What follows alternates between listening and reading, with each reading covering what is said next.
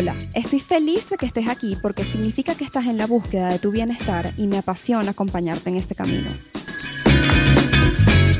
Mi trabajo me ha asignado un puesto en primera fila en el espectáculo que significa el hecho de ser humano, donde sufrimos, gozamos, aprendemos y enseñamos.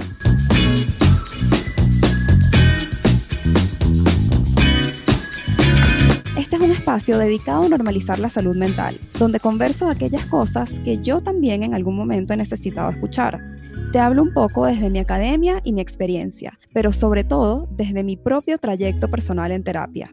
Yo soy Ariana Sánchez, alias Ariana con doble N. Soy psicóloga y promotora de bienestar y este podcast no es terapia.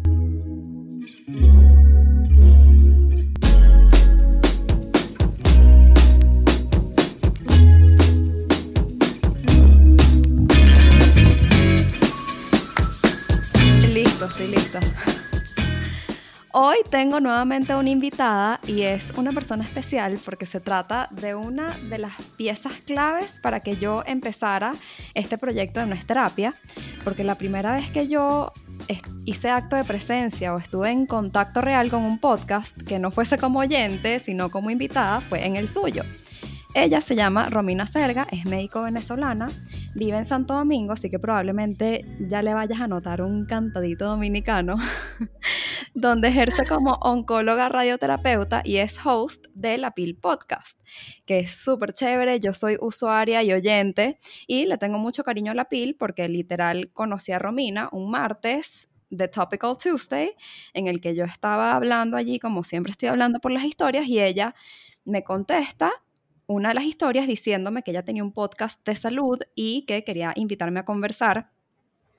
Y bueno, nada, yo realmente sin saber mucho me lancé, confié en la situación y lo que ocurrió para mi total sorpresa fue algo súper chévere. Bueno, en verdad fueron dos cosas, que primero me encantó la experiencia de haber estado en un podcast y Segundo, conocí también a Jorge, su productor, que después se convirtió en el mío. Y bueno, la PIL y nuestra terapia son, como ya les dice Romina, podcast hermanos, porque comparten al mismo papá. Entonces, bueno, Jorge. que es Jorge, exacto. Este es uno de los contactos que le agradezco demasiado en las redes sociales, porque aunque no nos conocemos, en persona, quiero decir físicamente, ha sido una amistad digital súper chévere. Y bueno, Romy, bienvenida. Era justo y necesario que estuvieras aquí. Sí, y tú no sabes la felicidad porque yo me tengo que controlar para no sentir que soy yo la host, porque yo nunca he estado invitada en un podcast. Así que es primera vez para mí también. Sí, te lo juro. ¿Esto es en serio? sí. Bueno, buenísimo, porque tú sabes que esto, igual que el tuyo, no es, no es, no es una entrevista, es una conversación. Exacto, no, y que me encanta tu podcast. Yo también lo escucho todos los jueves, estoy esperando que salga y lo escucho, me encanta. Porque es que me encanta la psicología, yo te lo he dicho muchas veces.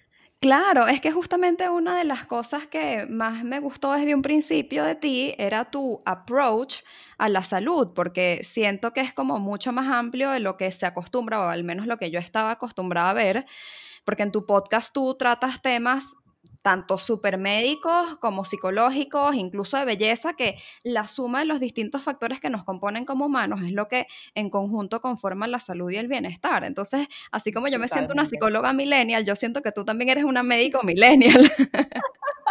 Ay, es verdad, no lo había pensado. Tienes razón, tienes razón, porque eh, eso de, los temas de belleza, yo lo dudaba mucho, pero yo decía, pero es que claro que forma parte de, hasta de la salud, porque tú te puedes sentir en óptimas condiciones, pero tú te ves horroroso en el espejo y tú no te sientes bien igual. Y si no te sientes bien, no, no tienes salud. Exacto, si no tienes autoestima, eso te baja las defensas, te hace más propenso a enfermedades y pare de contar. Entonces, bueno, para, para contar un poquito de qué va este episodio, que por cierto, en verdad lo eligió Romina, el tema de este episodio, para que vean lo mucho que... bueno, yo voy a decir como que el, tu interés como que amplio en los temas de salud ah, es el acompañamiento psicológico en pacientes con enfermedades terminales. La importancia, un poquito de esto, y yo agregaría no solo en enfermedades terminales, que sí se hace crucial, pero en cualquier enfermedad en general o para cualquier condición de salud. Total. Tú sabes que hoy estaba hablando en la clínica que, que iba a hablar contigo en el podcast y todo eso. Y recordé el caso de, de una pacientica que yo digo, o sea, la, la importancia de, eh, bueno, ella es una niña que tenía un tumor en la cabeza que no se iba a curar y ella era como que yo estábamos hablando de que es un ejemplo de cómo tomar las, las situaciones. Eh, porque justamente ayer hablábamos de otro caso, eh, que mi primo, que no es médico, es el administrador de uno de los servicios de la clínica, él, desde su punto de vista no médico, ha notado que los pacientes que toman sus eh, diagnósticos oncológicos con positividad tienen siempre un mejor resultado eh, que los que no, que los que no, o la mayoría tienen mejor resultado que los que toman su enfermedad con, con depresión, dolor, negatividad y todas esas cosas. Y esta niñita que recordábamos hoy es como el ejemplo de todo eso. Ella eh, fue una luchadora empedernida con el mejor humor del mundo, la niña más especial. Y, bueno, ella estuvo hasta el último día de su vida llenando a todos los que estábamos a su alrededor de luz. Y, Qué espectáculo. Sí, y recordarla es recordarla con alegría. O sea, no hay un día que tú la sintieras que aunque tuviese molestias, ella siempre fue optimista. Y yo decía, como una niña de 10 años o 9 añitos que tenía, te enseña esas cosas. O sea... Eso se llama resiliencia. Exactamente, exactamente.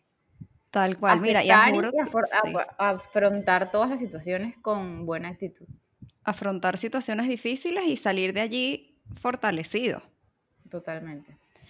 Mira, y es que juro tu, tu primo lo notaba porque es, que esto es algo que incluso se ha estudiado un montón em, a nivel científico, o sea, cómo la recuperación médica de pacientes con cierta cantidad de síntomas mejora ante acompañamiento psicológico, mejora con una buena red de apoyo que incluye personal médico el que se rodea, enfermería, familiares, amigos, mejora incluso, hay, hay estudios súper eh, eh, interesantes que relacionan la importancia del buen humor y el buen estado de ánimo y la risa en pacientes hubo un estudio que se hizo con una cantidad de pacientes, realmente no me acuerdo, fue hace mucho tiempo eh, estudiando psicología eh, positiva que supe de él, que a una cantidad de pacientes en recuperación se le ponían todos los días en la habitación de la clínica, em, en la televisión, videos, películas de comedia cosas que los hicieran reír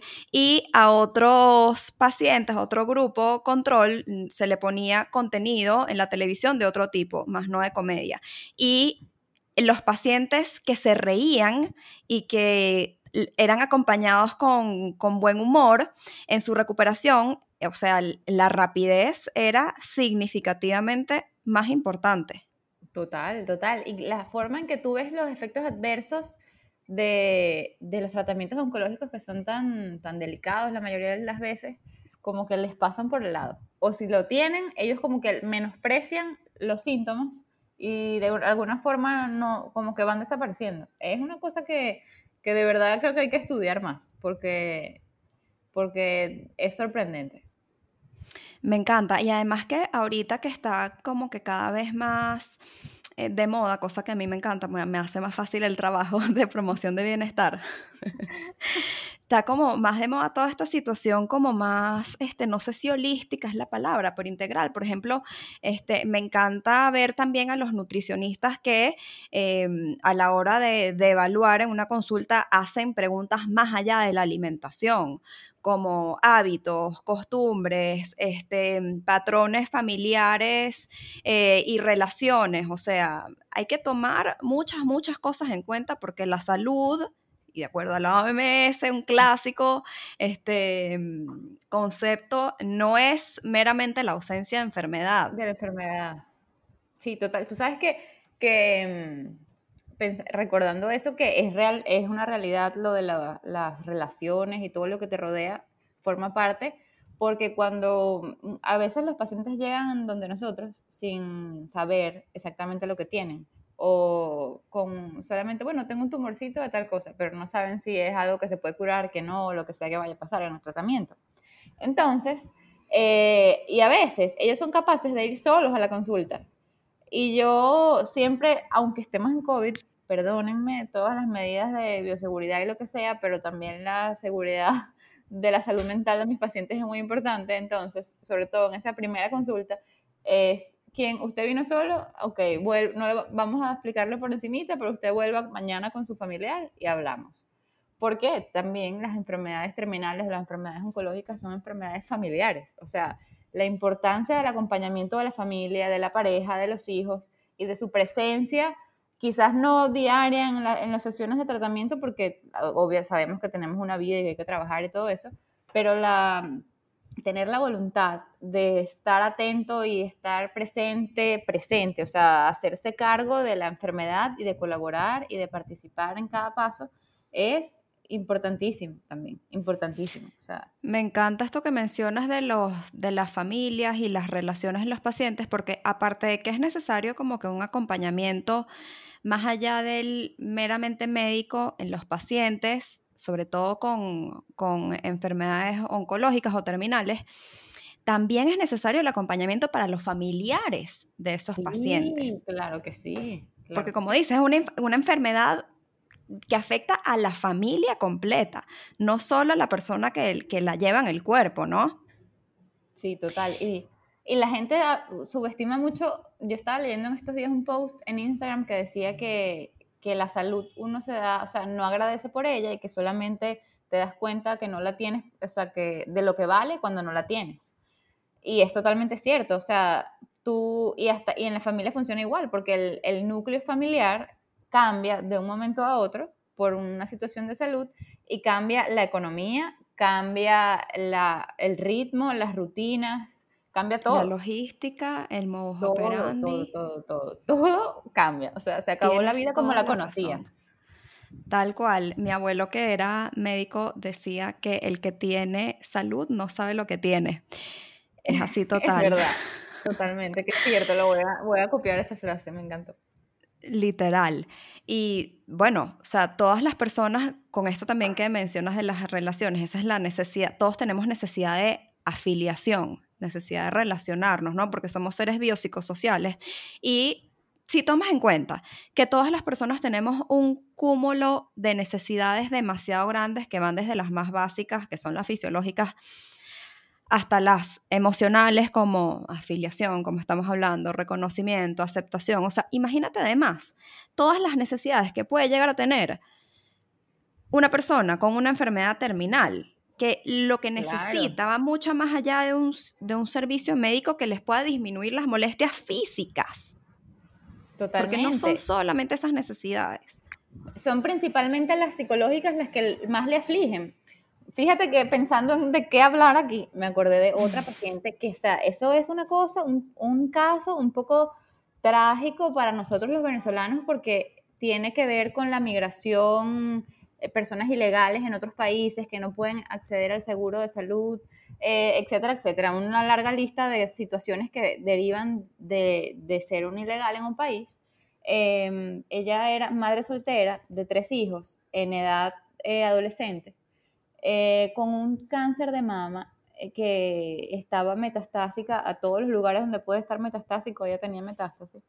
Eh, y se dio cuenta porque cuando ya tenía lesiones en la cabeza y mucho dolor en el cuerpo por las lesiones que tenía en los huesos.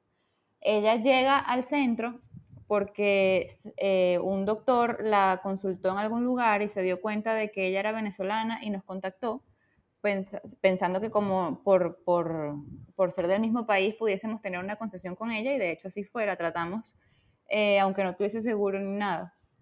Sobre todo porque por las complicaciones que podía tener y además de eso, o sea, le aliviamos la preocupación de no, no acceder al tratamiento y morir con dolor eh, en un país ajeno, que ella se preocupa, su principal dolor, molestia, situación era mental su conflicto era con quién voy a dejar a mis hijos en este país, porque tengo uno de 16, uno de 17, uno de 18, eran tres, uno seguidito, uno seguidito del otro. Eh, y los hijos eran tres muchachitos que estaban trabajando, fajados todos los días, porque necesitaban pagar las cosas, la renta, estar con su mamá, o sea, comprar las medicinas que necesitara, todo esto. Eh, entonces ellos se alternaban como que un día iba uno, un día iba otro. Y mm, y como que en esa situación familiar yo como que sentí que vi todos los aspectos psicológicos que, que estaban afectándolos. Uno estaba en negación completa. Él pensaba que su mamá se iba a curar y que iba a, a salir de esa situación y que iba a estar con ellos mucho tiempo. La hija era un poco más realista en ese aspecto, pero tenía mucho miedo de lo que podía pasar y, de sentir que después ella iba a tener que hacer el papel de mamá de esa familia. Y el, el, hijo más chiquito era como un poco más rebelde y, y, no era solidario con la situación y más bien vivía en una sola peleadera con la mamá. No sé eh, psicológicamente qué, qué, qué significará eso, pero wow, y era una cosa un acting out, está expresando su, su, su dolor, su desacuerdo con la situación. Yo tenía que regañarlo, pobre muchacho, porque yo decía, mira niño, tu mamá está, eh, le queda poco tiempo, disfrútala el tiempo que te queda. O sea, no la hagas pasar malos ratos. Y la señora... sí, total, pero la señora al final del, de como que aceptó su situación, intentó poner en orden lo más que pudo y los últimos días fueron muy felices. y su hija me llamó el día que su mamá falleció, contándome que la mamá había sido muy feliz el fin de semana anterior a su muerte porque cumplía años y le hicieron una fiesta y con los pocos amigos que tenían aquí se reunieron y ella se sentía mejor por el tratamiento y, y porque todos como que estaban aceptando más la situación, porque todo fue muy rápido, o sea, entre que saben el diagnóstico, que le queda poco, que todo esto, cada uno tomó su forma pero al final como que todo fue como una película, o sea, yo lo veo como ella me lo cuente, como una película. El momento de crisis. Todos tomaron la decisión. Exacto. Exactamente. De Todos tomaron la decisión de alinearse y de ser felices con la condición que tenían, que les tocaba, y de echar para adelante como, lo que tenían. Espectacular esta historia y me quedo con este final feliz 100%, más que con el inicio de la historia más trágica. Tan trágico, exactamente. Tal cual. Y esto me recuerda a, tu episodio de La Pil, en donde estabas contando un poquito de, tu historia y de cómo tú habías llegado a la oncología y a la radioterapia y tal, y que en algún momento como que te cuestionaste o te hiciste la pregunta como de, ¿realmente yo quiero quedarme aquí tratando pacientes oncológicos cuando la situación se puede ver a veces como tan trágica, tan desesperante, tan con, de repente con, a veces no una buena salida y me encantó el giro que tú le diste a la situación, porque de eso se trata siempre, o sea, a todo se le puede ver el lado negativo o el lado positivo de la moneda. Y tú le diste un giro que me encantó, porque decías que más bien te quedabas con este, los aprendizajes que esas personas llegaban a tener al encontrarse como en una etapa terminal de su vida, ¿no? Como esta señora que me cuentas y su familia, y los casos positivos de éxito que realmente se llegaban a, curar a, través del tratamiento y tú haber como que formado parte de, que eso fuese posible. Total, es que después de que lo, lo, empiezas a ver así, es como que, como yo creo que los pacientes se deben sentir así, porque vamos a ser sinceros, uno porque está del otro lado de la situación, pero cuando eres tú el que está como que te sientes indefenso en la silla esperando que te den un diagnóstico, eh, todo cambia, o sea, y tú estás lleno de miedo de qué me va a pasar y bueno, por lo menos los médicos no somos fatalistas, horrible, que a mí, yo hoy tenía un dolor que creo que me tengo como un chichón, creo, en la cabeza o algo así, digo, ay, ojalá que no sea un tumor, porque lo primero que pienso es que es algo súper maligno, horroroso. O sea.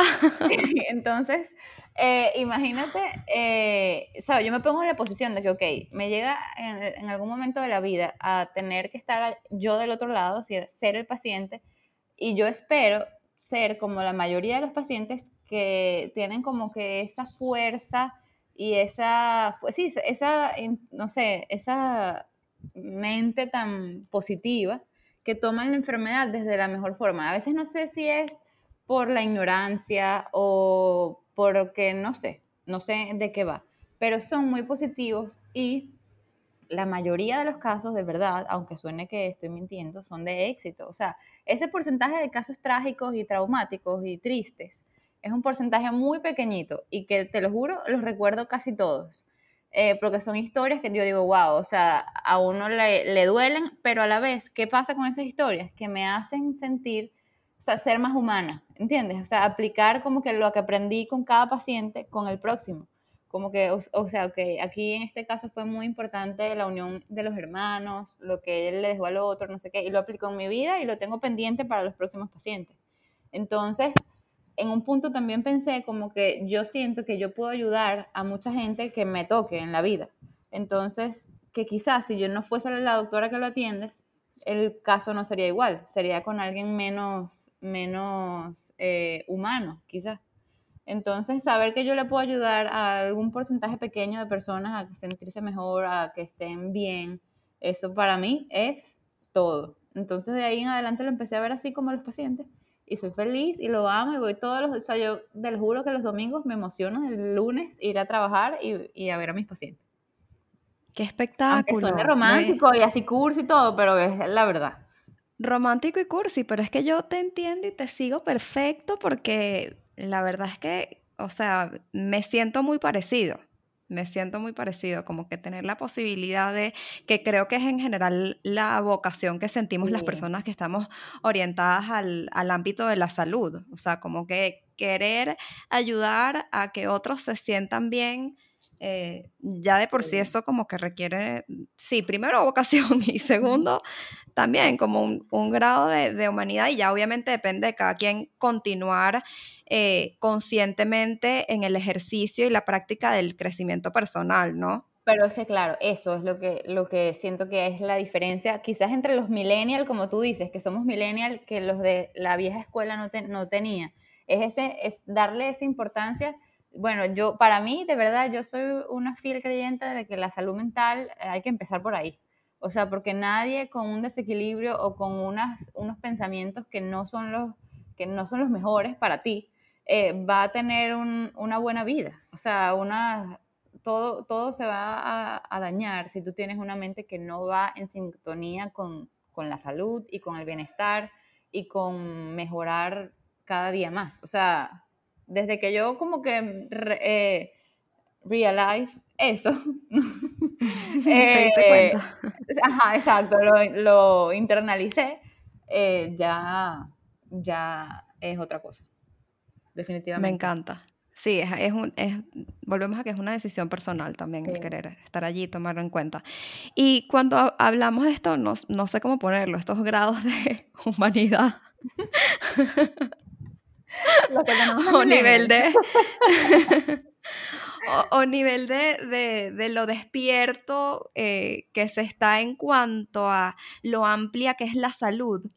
¿Tú ves diferencias, tú que te mueves como que en el mundo eh, de la salud hospitalaria, ves diferencias importantes entre los distintos grupos de edades? O sea, ves eh, médicos más vieja escuela con, esta concepción de que de repente no lo toman tanto en cuenta y solamente eh, se limitan a, medicar eh, y a ejercer psicología como más curativa, ¿no? A través de medicinas en vez de preventiva. Y, y versus personas más jóvenes, médicos más jóvenes o incluso en los mismos pacientes. También a veces se ve mucho la disposición que tenga alguien de, de recibir ayuda versus otras personas que no la tengan. Sí, es que hasta en eso, o sea, como que un paciente joven en la consulta te, te pregunta alimentación, o sea, porque reconoce la importancia de la alimentación para el impacto en su salud. O sea, ¿qué alimentarme? Eh, ¿Puedo hacer actividad física como para mantenerme, o sea, ¿sabes? Como que activo. activo. Desde el paciente te, busca que tú seas un médico como moderno, o sea, que le puedas responder todas esas cosas. Me encanta. porque, porque la vieja escuela em, no tiene, la mayoría, obvio, hay, hay personas como mi tío, que es mi, mi modelo a seguir, que es un radiooncólogo, que es un señor, pero súper actualizado y súper moderno y él sabe de todo y además ha tenido muchísimas, mucha experiencia de todo tipo, entonces es muy abierto. Pero la mayoría de, las, de los viejas escuelas no son tan abiertos, son más cuadrados y como que mira, lo que funciona para lo que tienes es esto. Te van a decir que si comes tal cosa o si haces aquello, eh, se te puede mejorar, pero lo que funciona es esto. Entonces, eh, pero también hay un tipo de público que le gusta eso, que le gusta su viejito que le mande su pastillita y que, y que sea cuadriculado y que no confían en los jóvenes porque entienden que no tienen la experiencia de los viejos. Y también eso es verdad, la experiencia no se improvisa y eso es algo que tiene un valor increíble y que yo aprecio de poder tener la oportunidad de trabajar con mi tío porque tengo como lo nuevo y mi forma con la experiencia de él que siempre me comparte. Entonces es como lo mejor de los dos mundos pero... Me encanta eso y me encanta que lo traes porque yo también siempre tengo eso como muy en la mente, o sea, que es válida tanto la experiencia, o sea, ser quizás una persona ya con más recorrido en, en un campo, en una profesión, y eso es súper válido. Y también es súper válido la gente que ingresa más recientemente porque de repente este, tienen algunos conocimientos más frescos, han avanzado algunos estudios, eh, tienen una óptica distinta, como por ejemplo nosotras que estamos ahorita ejerciendo en nuestras distintas especialidades de la salud. O sea, son necesarios ambos. Sabes que una vez estaba en un congreso em, de avances sobre psicología positiva y eh, se abrió como un debate de, wow, ok, este, hasta qué punto los que los, eh, no sé, baby boomers, por ejemplo, eh, nos vamos como desactualizando este, y... o sea, tú sabes, eh, personas que tienen como más experiencia, este, que pueden ser nuestros papás, por ejemplo.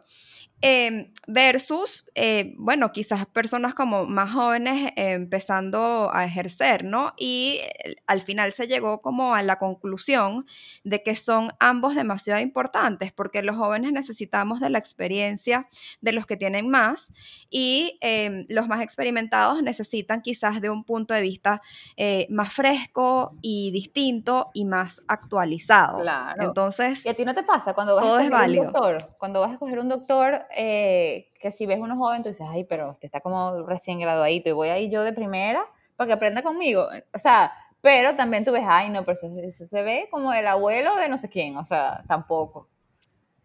¿No te ¿Sabes pasa? que no me pasaba con los médicos, me pasó conmigo cuando yo empecé a ejercer mi práctica privada me costó mucho empezar porque yo, y esto fue algo que yo discutí, discutí en terapia, porque era, yo decía como que no, yo le buscaba cualquier excusa para no empezar mi proyecto y le buscaba, le sacaba cualquier excusa a mi, a mi analista, a mi psicóloga, porque le decía, no, es que me van a ver demasiado joven, me van a ver demasiado joven, yo soy demasiado joven, no tengo experiencia, me veo más joven todavía de lo que soy y entonces no me van, no o sea, la gente no va a querer venir conmigo. Entonces yo, sabes, me buscaba como que esa excusa para no empezar, o sea, para no afrontar el miedo de, empezar como que mi, propia práctica de lanzarme al agua, pues. Total. Y después me fui dando cuenta de que primero eso era algo que estaba en mi cabeza, porque nadie llegó a decirme, ni hasta ahora han llegado a decirme, no, mira, es que eres demasiado joven. Sorry. Em,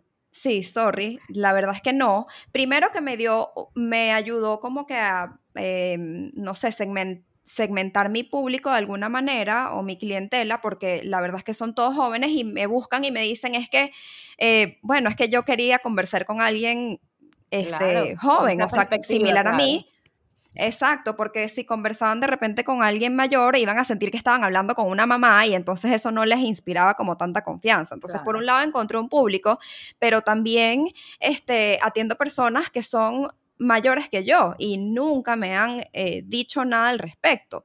Entonces yo, a través de como que evaluar eso conmigo, dije, no, yo si yo no quiero que piensen esto de mí, yo, esto no es algo que yo puedo estar como este, juzgando a, otros médicos cuando yo vaya a elegir, pero supongo que al principio yo misma tenía esa creencia, porque me decía a mí misma, te van a ver a ti muy joven, van a decir que no. Exacto, es porque ya tenías esa creencia limitante, sabes que yo, yo les digo así. así se llama. Ah, bueno, que imagínate. Eso es todo lo que he leído y recogido por ahí de psicología, que me quedó el nombrecito. Pero sí, Así se llaman, el miedo a, quizás ver en otro, o sea, que se equivoque como tú tienes miedo de equivocarte en tu práctica. Eso. Tal cual. Y mm, también estaba pensando en otro caso que quería comentarte porque me parece que era bueno para el episodio. Ok. Hay una paciente, y hoy esta historia de vida 23 años, un tumor en la cabeza, operado, con buen pronóstico, tiene un hijo, el padre la abandonó, o sea, el papá del hijo la dejó cuando el bebé nació. Ella eh, la crió su abuela por situaciones familiares y eh, pues llega a tratarse de su enfermedad con demasiadas cosas sin, o sea, a nivel psicológico, demasiadas situaciones sin, sin resolver. O sea, ella un día estaba en la sala de espera haciendo un show, llorando, llorando, pero así, aquí le dicen aquí en Dominicana con hipío, que es cuando la gente así que se está muriendo del llanto. Bueno, me quedó clarísimo. Era un llanto que yo decía, Dios mío, o sea, algo está mal en el tratamiento de esta muchacha, no entiendo, ¿qué pasó? O sea, no se está tomando las, las pastillas como es o, o no entiendo. Me, llamaba desesperadamente, por favor, atiéndame ahora mismo o yo me voy a, con otro doctor que me vea porque yo necesito. Y yo, pero, pero espérate, o sea, ven y habla conmigo, ¿qué es lo que te pasa? Bueno, cuando llega llorando, lo primero es que yo después de eso se lo seguía, me, reía y le hacía chistes de la situación para que ella lo reconociera. Ella llegaba al consultorio y se tiraba así como muerta, así como derrotada, se acostaba como derrotada en la silla, así ya no puedo más. Se acostaba en la silla y decía, doctora, no puedo. Y empezaba a decirme una serie de situaciones familiares que la estaban volviendo loca, porque yo me preocupaba, era por el tratamiento por cómo le estaba cayendo, si se sentía mal, pero no tenía nada que ver con eso, era con su vida, con sus problemas, con sus situaciones que si que el hermano eh, no era muy egoísta y no, no reconocía su situación y no respetaba sus horas de sueño, entonces ella si no se dormía con la rutina de sueño que habíamos planificado, ella no descansaba y se quedaba con la preocupación de su hermano por toda la noche. El hijo chiquito, que ella es madre soltera, eh, entre toda la situación le dio un cuadro de faringitis, entonces entre lidiar con la fiebre, los antibióticos, la cosa del niñito, tampoco podía descansar bien. Sus padres, ella sentía que la habían abandonado cuando era niña, porque sus, sus hermanos necesitaban más atención que ella y ella se sentía desatendida por sus padres desde que era pequeño. Por eso decide irse con su abuela para que la termine de criar en la adolescencia. Su abuela se muere y ella no pudo lidiar con el duelo de su abuela porque en ese mismo momento le diagnostican su situación en la cabeza. Y además de esto, una vez que ella pare a su bebé, eh, el muchacho se va y la deja sola. O sea, otro abandono, otro duelo que pasar. Y ella ah, se había hecho a la fuerte todo el tiempo y había echado para adelante todas esas situaciones en silencio y solo trabajar, enfocarse en ser mamá de su bebé, trabajar, hacer su vida. Pero cuando le pasa esta situación de salud, ella por eso es que se siente derrotada y que no puede más. Yo le digo, niña, pero con razón. O sea, tú lo que necesitas es un psicólogo, es lo primero. O un psiquiatra, no sé. Pero que ve el psicólogo primero y que él te diga. Para resolver todas tus situaciones sin resolver. Y después de ahí, tú vas a ver cómo todo va a fluir, porque lo que te estamos haciendo aquí te vas, te vas a mejorar muchísimo de lo que tú tienes. O sea, eso no va a ser un problema. Tú vas a estar bien con todos esos problemas igualitos, porque tú no los has resuelto y tú te vas a sentir derrotada y así todos los días de tu vida. Entonces, ahora, justamente hoy, la vi en consulta y me encantó lo que vi, porque fue otra mujer, ya terminamos el tratamiento, ya su hijo se mejoró, obviamente, eh, tiene una mejor relación con su hermano porque ella puso límites con su hermano. Yo, yo en esa época grabé el episodio contigo de los límites y le di consejos para que pusiera límites. Eh, y o sea, como que ella fue lidiando con todas sus situaciones y hoy ella fue feliz y no se, no se tiró en la silla, sino que se sentó como una gente normal y me dijo, muchas gracias, estoy bien, me siento súper, o sea, yo, eso, eso es el pago para sufrir lo poco que se sufre con otros casos, pero eso fue una de las mejores cosas que me pasó hoy. O sea, yo estaba súper feliz de ver a mi paciente así. Me encanta, es que con esos panoramas es con los, con los que hay que quedarse y eso creo que es parte de lo que nos motiva como a, a, que nos encante tanto este trabajo, ¿no? Y entonces allí además hay, bueno, varias cosas que rescatar. Primero, lo importante de ver the big picture y no solamente algo localizado con microscópico, con microscopio, perdón. Y que me tome el tiempo, porque no todos los médicos lo hacen, de escucharla. Eso fue como media hora de ella fundamental. Contarme, su vida. O sea, ella me contó su vida en una hora, en media hora. Y, y, se llevó unas notas a porque se le se está, estaba como bloqueando todo y se le estaban olvidando las cosas. y eso no era ni siquiera por su enfermedad de base. Y ella me llevaba notas de, me desperté a tal hora, me mi hermano me dijo tal cosa, no sé qué, notas que yo dije, no, esta, esta muchacha tiene sus rasgos psicóticos, tiene que verse con un psicólogo. Eh, pero imagínate tú, o sea, si yo no me hubiese tomado el tiempo de preguntar más, o sea, ¿es el tratamiento lo que tú sientes? No, ok, bye. O sea, entonces todo bien, nos vemos la semana que viene. No puede ser así. O sea, yo no podía dejarla ir como estaba. Total, total. Y sí, es cierto, eh, hay muchos médicos que sí lo hacen, incluso no siendo este, tan millennials como tú mencionabas, porque a mí me han llegado este, pacientes diciéndome, me refirió mi doctor porque después de todos los exámenes eh, nada se ve mal con mi cuerpo y entonces es otra cosa, es por otro lado, y lo importante que es hablar, porque es que una de las razones eh, principales por las cuales un análisis psicológico funciona es porque hay un alivio importante que se tramita o que ocurre, mejor dicho, al tramitar lo que uno le pasa a través de las palabras.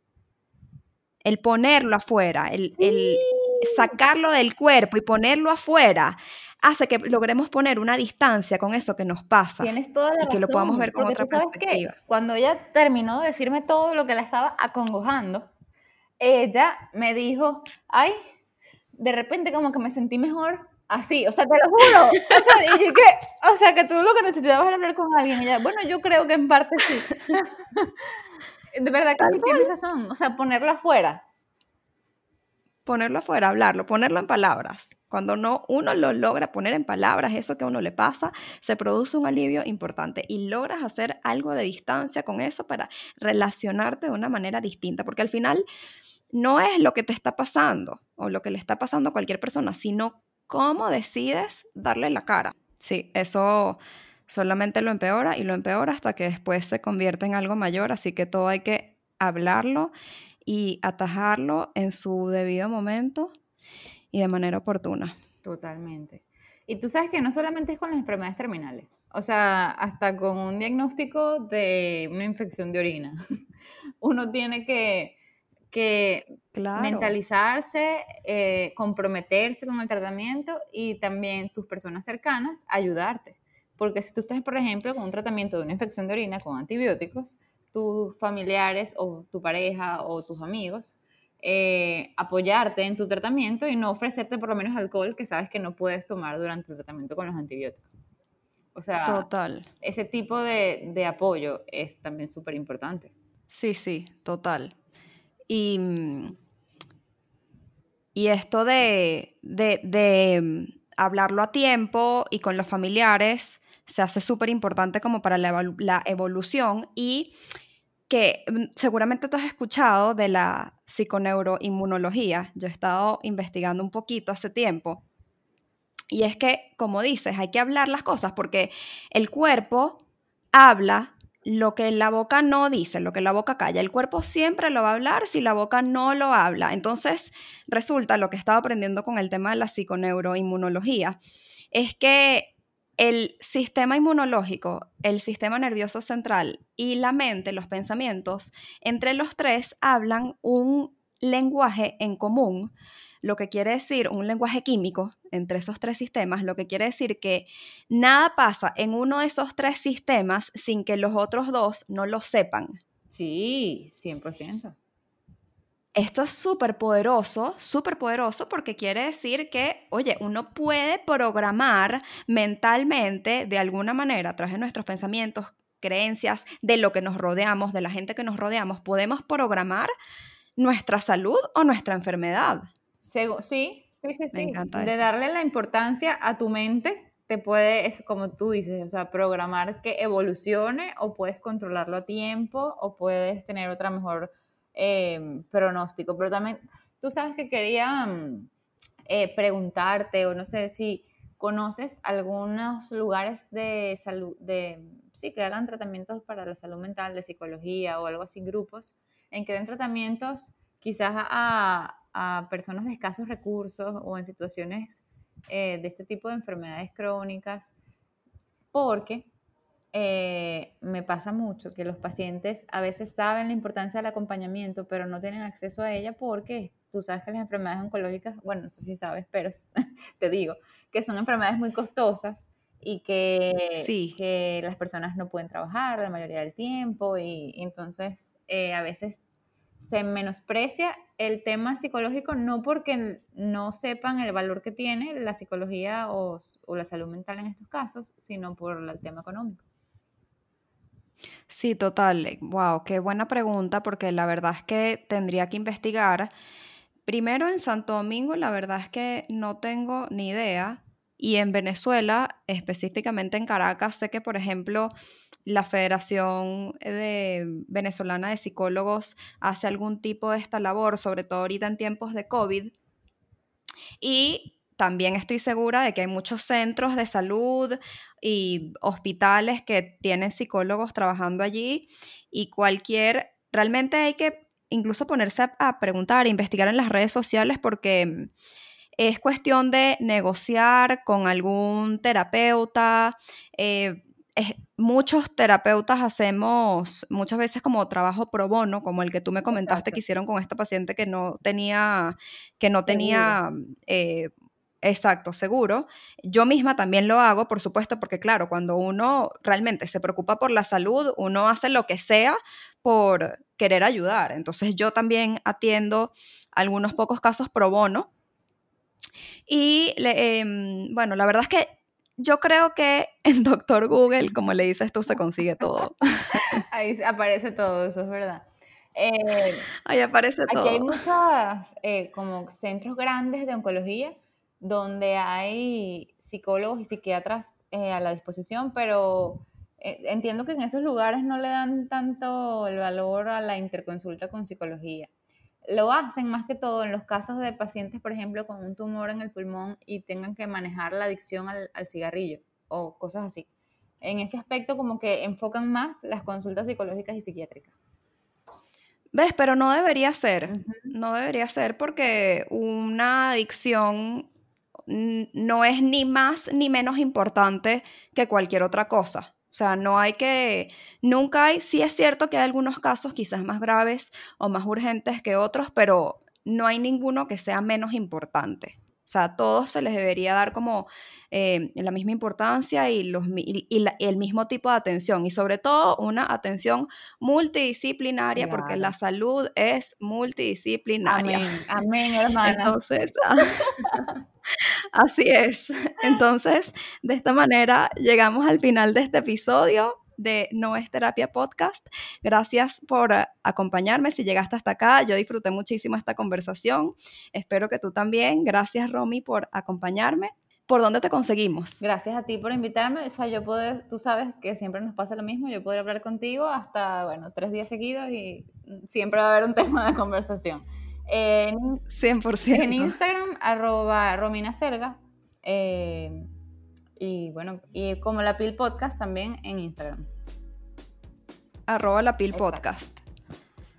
Lo recomiendo. Soy usuaria y lo recomiendo. Hay, hay para todos los gustos. hay de todo tipo de, de variedad de temas de salud.